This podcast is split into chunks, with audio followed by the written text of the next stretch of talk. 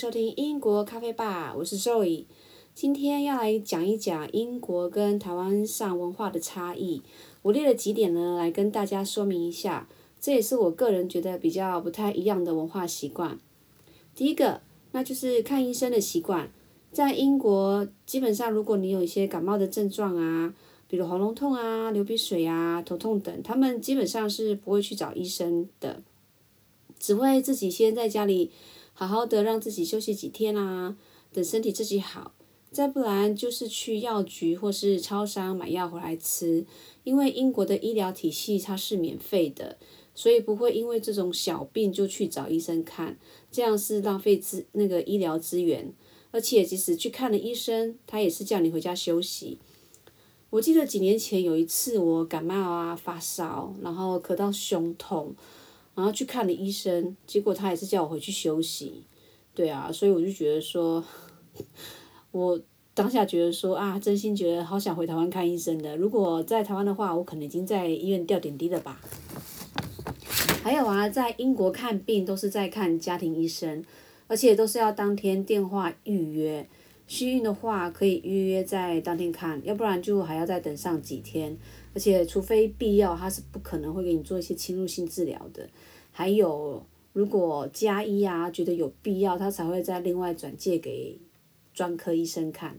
不过这个过程哈，有时候会等的比较久，有时候还会等上几个月。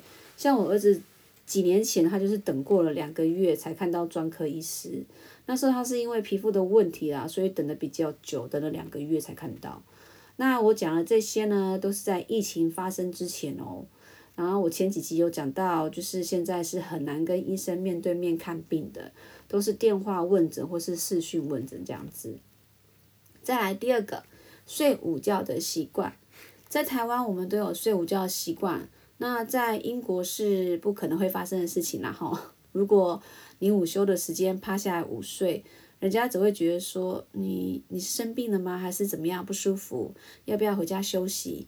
再不然的话，人家就会觉得很奇怪，你是怎样太懒了吗？还是怎样？怎么工作到一半还给我睡起觉来这样子？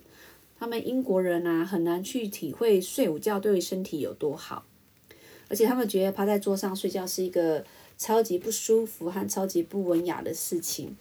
然后我记得有几年前啊，我老公就问我说：“哎，怎么就是上班上到一半，就是看到中午有一群人趴下来睡，就是趴在桌上这样子，他们是怎么样？是集体生病吗？还是发生什么事情？”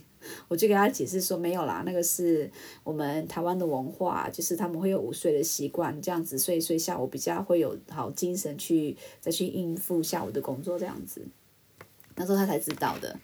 再来呢，第三个。在家穿鞋的习惯，我刚来英国的时候呢，我就发现他这个文化上差异，就是非常就是非常不一样这样子。一般我们进到人家家里面做客的时候，第一个第一个动作就是会把鞋子脱给脱掉吧。那我到人家英国，我到人家的家里面的时候，我也会想说，哦，赶快把鞋子脱掉，然后就会被我老公给阻止这样子。要不然人家可能会觉得说，你到我家来把鞋脱掉是怎样？他们觉得就是觉得很不礼貌、很脏吧。对啊，很奇怪吧？然后他们呢，鞋子呢，基本上都会穿到卧房里面去。我实在是有点不太能理解，难道是英国的街道都比较干净吗？还是怎么样？他们鞋子都不不不嫌脏的？那我就觉得真的是很奇怪。不过啦，我自己在家哈，我是一定都会脱鞋子的。然后如果人家到我家里来的话，是看情况，我也我也会请他们脱鞋子这样子。那尤其是到二楼的时候，那是绝绝对对要脱鞋的。一楼的话呢，唉。我就已经不在乎了，随便你吧。对啊，而且我发现他们有些英国人呢，还会把鞋子啊放在衣橱里面，所以我就真的非常纳闷了，为什么要把鞋子放在衣橱里面呢？为什么？为什么？你问我，我也不知道为什么，真的非常的奇怪。再来呢，就是第四个称谓的习惯，在英国他们没有所谓的，就是叫哥哥啊、姐姐、弟弟、妹妹，或是阿姨、叔叔、公公、婆婆之类的。这也是我超级不习惯的文化之一啦。要知道，几年前我嫁来英国的时候啊，那个时候我都尽量避免叫我公公婆婆的名字，就感觉自己叫公婆名字超级没有礼貌的。而且在我们从小根深蒂固学习的伦理道德以及尊师重道的那个观念里面，我真的没有办法接受去直接叫我公婆的名字，感觉要在叫路人甲、路人乙这样子。于是乎啊，我前几年啊，我都是这样子避过的哦，而且我是能不叫我就不叫，但是也不能叫爸妈，因为他们觉得会很奇怪。你如果叫他们爸爸妈妈，他可能会觉得说你这孩子脑子有问题吧。不过啦，入境随俗。我后来啊，等孩子出生之后，我才慢慢叫起叫我公婆的名字，因为常常接触你，我也再也就是再也避避免不了这样子。你不叫名字，反而显得更没礼貌。所以我现在也是叫我公婆的名字，叫的很顺口啦。其实我就觉得，其实习惯了就还好。再来就是第五个。公婆有没有同住在屋檐下啊？以及对孩子教育上的观念，很多人常常私底下会问我说：“哎，你是不是都跟公婆住在一起啊？还是怎么样这样子？”答案是没有的，因为英国普遍来说，他们长大后很少就会继续再跟父母同住，而且大部分的父母他们也不愿意跟孩子在一起。那也是有少部分的人啊，还是会跟父母住在一起，比如说一些呃经济因素什么的这样子。那所以我觉得啊，嫁来英国啊，最让我觉得放松的事情就是我不用跟公婆住在一起，觉得感觉很好，有自己小小的生活空间啊，属于跟老公的自由空间，这样感情会比较好。再来啊，再再来让我觉得非常舒心的就是有关于小孩的教育理念。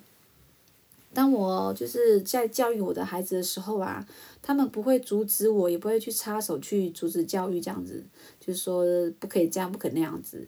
但是像我妈就会，尤其是回台湾啊，我在我妈面前骂小孩骂小孩的时候，我妈她就会直接骂我，要不然就是直接把孩子给抱走。当下我真的傻眼啊，我孩子嘞，对啊。啊，然后有时候我就会阻止我妈妈说不要管啊，可是啊，你也知道，到最后就是我妈不理我，一般就是跟我生气。我想很多人都会跟我有一样的经验吧。再来就是小孩如果要吃糖的时候呢，公公婆婆都会先问过我可不可以给吃，或是对孩子先说，哎，你要先去问妈妈可不可以吃巧克力，或是可不可以吃糖。他们对这个就真的会很尊重爸爸妈妈的决定，所以我觉得。真的是蛮惊讶的，然后我也觉得说，哦，真的他们非常的尊重我们这些做父母的人，这样子不会因为你是祖父母就可以随便乱决定这样，所以我觉得他们这一点是真的非常好的。第六个呢，见面要预约，怎么说呢？那就是公婆啊，如果要来的话，几乎都会先预约这样子，他们不会随便的出现在你家门口。有的人我听说啦，就是听说啦，网络上看的，说呃没有先讲啊，然后直接出现在门口，那只是直接把公婆给赶走这样子，我会觉得这也太狠了吧。但是我们是不会啦，因为除非是真的要出门，我们才会，比如说拒绝说啊不行，我们现在要出门，可能就下次再见这样子。当然喽，朋友们也是这样子啦，很少会直接出现在你家门口，除非是来给东西的，很快就走的那种。啊，我就想到我在台湾啊，都嘛是随随便便就出现在你家门口这样子，要不然就是前一分钟打给你，后一秒钟就出现在你家门口，我觉得很好玩耶。我反而比较喜欢这种惊喜啊，但是在呢，但是在英国呢，应该会变惊吓，所以我们不要随便做出这样的举动。再就是第七个，就是他们礼让帮助的文化这样子。说真的哈，我住在英国的十六年里面，我觉得我给我被英国人给宠坏了。怎么说呢？那就是他们啊，帮忙礼让的那个文化习惯，让我就觉觉得非常的非常的好这样子。我常常在接受，在我常常在街上啊，就是会受到一些人们的帮助，尤其都是陌生人这样子。尤其是在推婴儿车的那几年里面啊，比如说我在伦敦的地铁里面啊，或在大街上啊，在火车上啊，或是。每个需要帮助的一些情境中，会常常常受到一些人们的善意的帮助，然后尤其是上下车的时候，总会有人帮我马上过来帮我停婴儿车啊，或是上下楼梯的时候，也会有人帮我提很重的小孩推车。有时候我会直接拒绝，我想说我自己可以，但是他们都照样会帮忙。真的是，我觉得这点是非常非常棒的。还有就是进去商场的那种推门跟关门这个动作啊，那就是。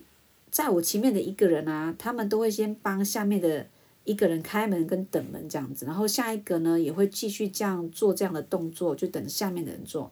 我自己也会啦，所以说，我就太习惯这样的那个文化，所以当我回到台湾的时候，也会习惯说啊，应该会有人帮我开门。结果呢，不对，我都差点撞上玻璃门了。所以这个文化的差异真的是非常的不一样，这样子，对吧？然后还有就是一些开车的时候，他们礼让的文化也我也让我觉得非常的好，这都是跟我们台湾一些比较不太一样的文化差异这样子。好喽，今天呢我就先讲到这里喽，谢谢你们的收听，下一集继续再来聊聊文化上的差异，拜拜。